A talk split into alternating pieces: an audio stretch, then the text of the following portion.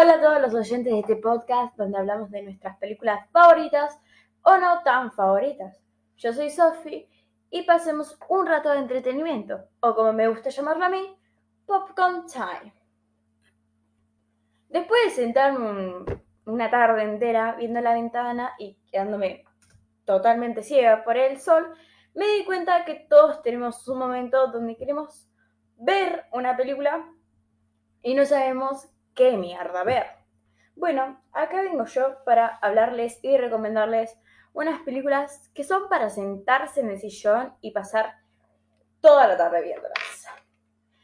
Voy a empezar con una película que yo amé en el 2019, ahí cuando estábamos todos en nuestras casas eh, y bueno, no tenía tiempo, tipo, lo contrario, tenía mucho tiempo y estoy hablando de Keep It Out, o mejor conocida en español, Entre Navajas y Secretos, que nos cuenta la historia de un escritor de novelas policíacas que se encontraba muerto en su mansión luego de una fiesta familiar. Esto, eh, aclaro, no es ningún spoiler porque, bueno, es como lo principal. Eh, aunque te tiran que se trata de un suicidio, el detective Benoit Black eh, es contactado por uno de los Trombay para desenmascarar el verdadero culpable, al verdadero culpable. Black buscará resolver en el caso ayudando por Marta Cabrera, enfermera y mejor amiga de Harlan, que era este famoso escritor. Una mujer que es incapaz de mentir. Mientras que en otras cintas de misterio se empeñan en mostrar pistas falsas personajes engañosos y giros inesperados, esta película trata también de cómo no solo juegan con la mente de los personajes, sino que también con la tuya. Y eso está muy bien llevado. Además, que tenemos un cast que es para caerse de culo, literalmente. Tenemos a nuestra próxima Marilyn Monroe, Ana de Armas, una de, uno de los amores de mi vida, El agente 007, Daniel Crane, creo que se pronuncia, no sé muy bien, creo que no, pero bueno. Y eh, la de Viernes de Locos, esta que se manda alto solo guitarra, Jamie Lee Curtis, creo que se dice, tengan en cuenta que no sé pronunciar nombres ni apellidos. Y podría estar así todo el día, pero me voy a quedar sin referencias. Eh, un datito chiquito es que esta película está inspirada en la escritora, en la escritora Agatha Christie, que si son lectores o saben del tema, la conocerán por novelas muy famosas. Quedan ustedes verla o no. Yo creo que puede ser una buena peli para los domingos donde no tenés ganas de salir de tu casa. Mira esta peli. Antes de pasar a la siguiente recomendación, quería consultarles una duda. A esto lo voy a llamar la pregunta de la semana. Cuestión, yo estaba cenando mientras veía Cazafantasmas, pero no la clásica de los 80, sino la esta de las chicas que no me acuerdo en qué año salió, pero aparece Chris Hemsworth. y me puse a pensar cómo es que estos personajes resuelven, siempre resuelven los misterios. Digo, debe haber una película en la cual no resuelvan el, misterio, lo cual no creo, porque si no sería ver una, dos horas al pedo. O sea, ¿ustedes pensaron alguna vez la inteligencia que tienen todos los chabones de Scooby-Doo? Tipo Shaggy, Scooby, los, los tres otros, que no me acuerdo cómo se llaman. O sea, ¿vieron el manejo de inteligencia que deben tener esos chabones para siempre resolver el misterio? O sea, yo sé que es por guion, ¿no? Pero ¿alguna vez se pusieron a pensar eso? Pues yo sí. bueno, continuamos con la lista porque si no nos vamos a ir un poco de la rama y no creo que esa sea la idea. Eh, como yo hablé de una película de estilo policial, me voy a ir a un género que nada que ver. Y estoy hablando de las famosas películas de superhéroes. Con ustedes, tambores, una joyita del mundo de la animación y los superhéroes, les estoy hablando de nada más y nada de menos que Spider-Man Multiverse. No, no, no. Joyita.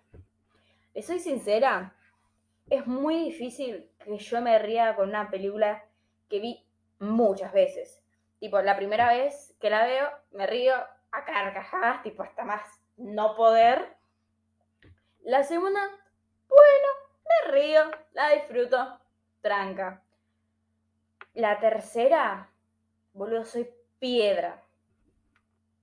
Cuando digo esto, se me viene el chabón de los cuatro fantásticos este, de piedra, que tampoco sé cómo se llama porque nunca en mi vida me di los cuatro fantásticos. Pero bueno, continuemos. Eh, bueno, pero esta película, me quedé retirada. Esta película es la excepción. Cada vez que la veo la disfruto como la primera vez que la vi y me cago de risa en cada chiste que hace porque son muy buenos. La historia no es muy complicada, es de este chico que se llama Miles Morales, que le pica la araña redactiva y de repente, ¡pum!, es Spider-Man. Eh, cuestión que el chamón le sale las cosas para el culo, tipo, literalmente. Pero de repente conoce al famoso Peter Parker, al Spider-Man que todos nosotros conocemos. Eh, la diferencia es que viene de otro universo. Y va a ser como un maestro, para decirlo así, de Miles. Y junto con los demás Spider-Man, que son, todos son, no digo que todos sean un cago de risa, pero te va, no sé si te puede caer mal un Spider-Man, pero bueno, van a tener que derrotar al villano que está muy bien escrito y muy bien llevado todos sus problemas, que digamos. Eh, creo que la mejor parte de esta película es la animación.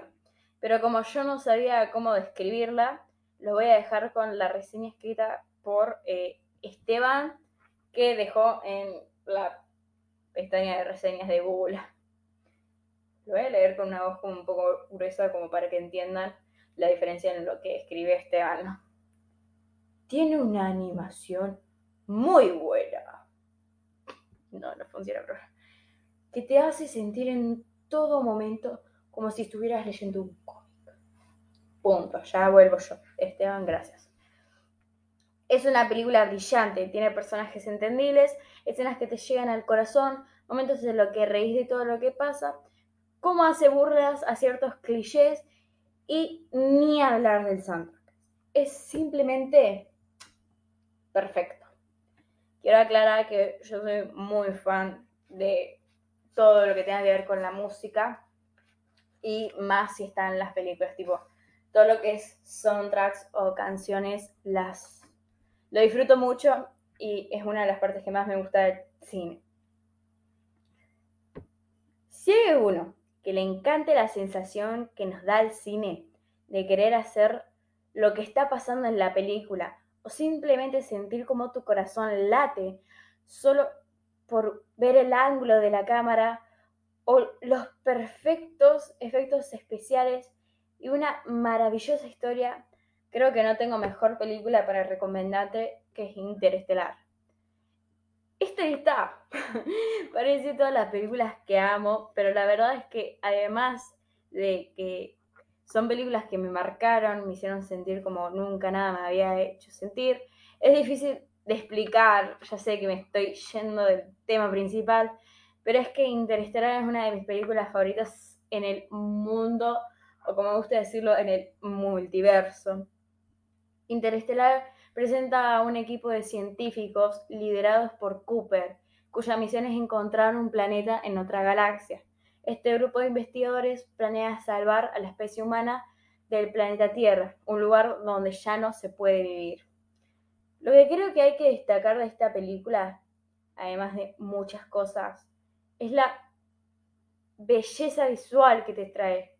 No hace falta una mega pantalla para deslumbrarte y quedar completamente impresionado por lo que estás viendo.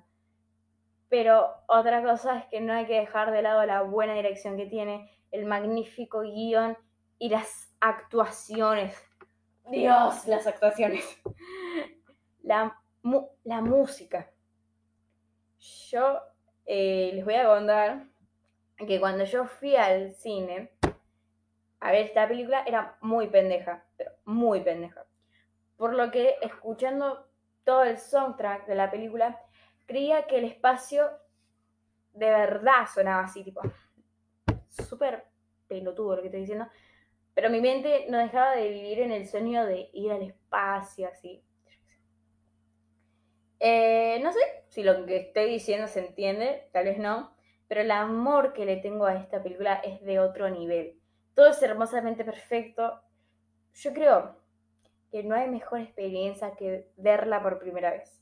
Entonces, si les quieren dar una oportunidad, les prometo que no se van a arrepentir nunca en su vida. Y por último tenemos una película que la vi hace poco, es la que más fresca tengo de toda la lista, que es Black Sound, Sound o Cisne Negro en español, que nos cuenta la historia de una bailarina de ballet llamada Nina, la cual vive obsesionada por su profesión y a menudo recibe presión por parte de su madre, también tiene que lidiar con rivalidad de uno de sus compañeros. Sin embargo, el nivel de autoexigencia y su disciplina la lleva por un proceso mental en el que no es capaz de distinguir entre ficción y realidad. Yo no me pude despegar de la silla cuando estaba viendo esto. Pasaba cosa tras cosa tras cosa. Es muy adictiva esta película. Natalie Portman estuvo espectacular. Creo que fue por esta película que ganó un Oscar, ¿no? Eh, que bueno, se lo merecía hasta morir más o menos.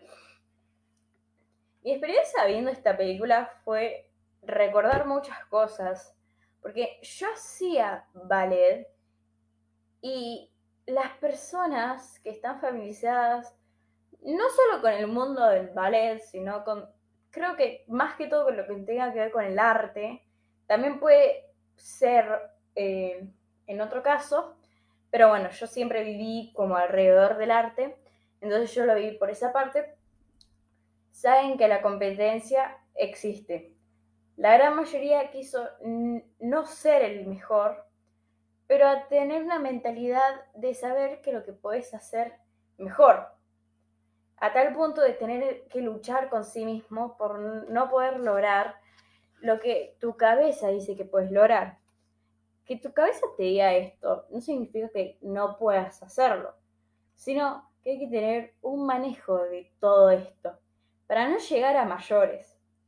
No conozco, no conozco casos reales en donde llegue el punto que llega la película, pero siento que nos quiere dar como una advertencia de que si no nos sabemos controlar, algo bueno no nos va a pasar.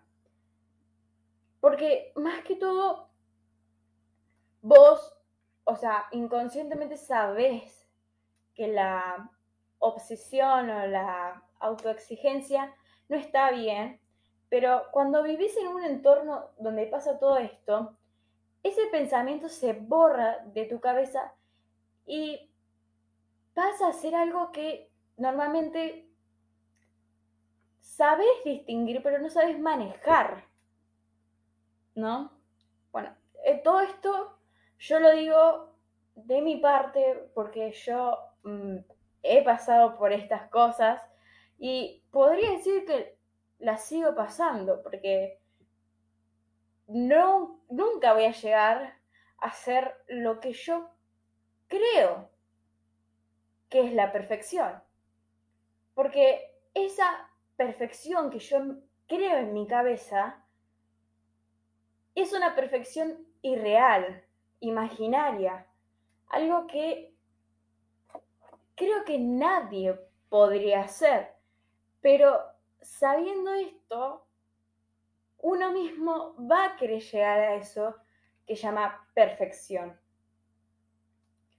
Bueno, después de haberme extendido con este tema, les voy a contar más que todo por la parte técnica de la película, que es una de las cosas que más me gustó fue el manejo de cámara. Son tan... No tengo palabras para describir lo que digamos. La escena en la que Nina hace el giro y el maestro le está aplaudiendo mientras le dice algo que no me acuerdo qué es, es muy tensa, que digamos. Y eso está bien, es bueno, porque es lo que quiere lograr la película, es lo que quiere lograr toda la gente que está detrás de la película. Otro, otro punto es, sobre lo que a mí me pasó, que fue llegar a un punto en que no saber lo que, lo que estaba viendo era realidad o era la mente de Nina. Tipo, siento que, o sea, pasan tantas cosas que vos los ves por los ojos de ella que nunca sabes qué pasa con los ojos de las otras personas. ¿No? No sé, esto lo acabo de sacar por mi conclusión. Siento que hay muchas cosas de las que podemos hablar de esta película, pero eso va a quedar para otro episodio, porque me di cuenta que hay muchas cosas para analizar con significados y ni hablar de la parte psicológica que tiene la película. Mini dato, me encanta la lección de música de esta película. Bueno, con esto finalizamos el capítulo de hoy. Me disculpo si me dejé llegar con algunas cosas, pero eso es lo hermoso que nos trae el cine, que es seguir amándolo aunque nos dé cosas no, no puedo explicarlo, pero creo que con todo este episodio se pudieron dar cuenta de lo que yo ahora me estoy queriendo referir. Espero que puedan eh, disfrutar las películas que les recomendé. No olviden seguirme si les gustó, podrían ayudarme escribiendo alguna reseña o simplemente compartiendo el podcast. Tengan un lindo día, tarde, noche. Nos vemos en el siguiente Popcorn Time.